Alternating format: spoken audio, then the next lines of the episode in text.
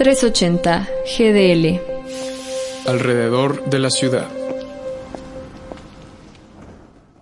Si nuestra mentalidad era que con el 2020 se acabaría el COVID y sus consecuencias y el 2021 empezaría en paz, nuestro contexto se encargó de recordarnos que no. Si acaso, 2021 pinta para ser un año igual o más retador. No más para recapitular hechos recientes.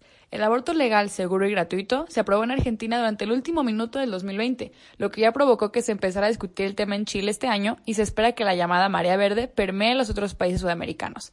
Está también el reciente y grave ataque en el Capitolio de Estados Unidos, en donde seguidores del presidente Trump atacaron al lugar por no querer aceptar el triunfo democrático de Joe Biden en las elecciones presidenciales y que a escala internacional vuelve a poner bajo escrutinio a esta potencia mundial, una de las que peor manejo de la pandemia ha tenido con más de 20 millones de contagios y 300.000 muertes o por último hablemos de la llamada generación COVID, una generación de bebés concebidos y nacidos durante la pandemia que han tenido que desarrollarse en un contexto atípico.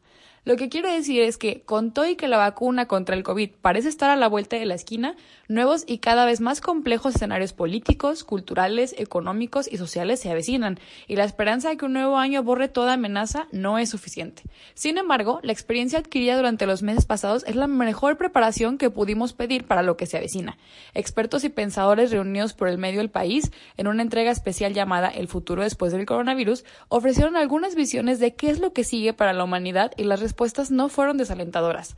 Por ejemplo, se espera que a partir de ahora las tareas del hogar se repartan de manera más equitativa, que las relaciones en pareja duren más y al mismo tiempo se resignifique de manera positiva el estar solo o sola, además de la creación o desarrollo de nuevas formas de trabajo colaborativo e internacional en todos los ámbitos profesionales. Si bien no todo puede ser positivo y cosas como las gestiones políticas y públicas de la pandemia no conciernen a la gran mayoría de los ciudadanos, sí es una realidad que muchos de estos aprendizajes pueden ser aprendidos de manera personal. Mi recomendación personal sería ser consciente estos aprendizajes y utilizarlos como nuestras herramientas para aventurarnos en este año que inicia. La pandemia será la misma, pero nosotros no.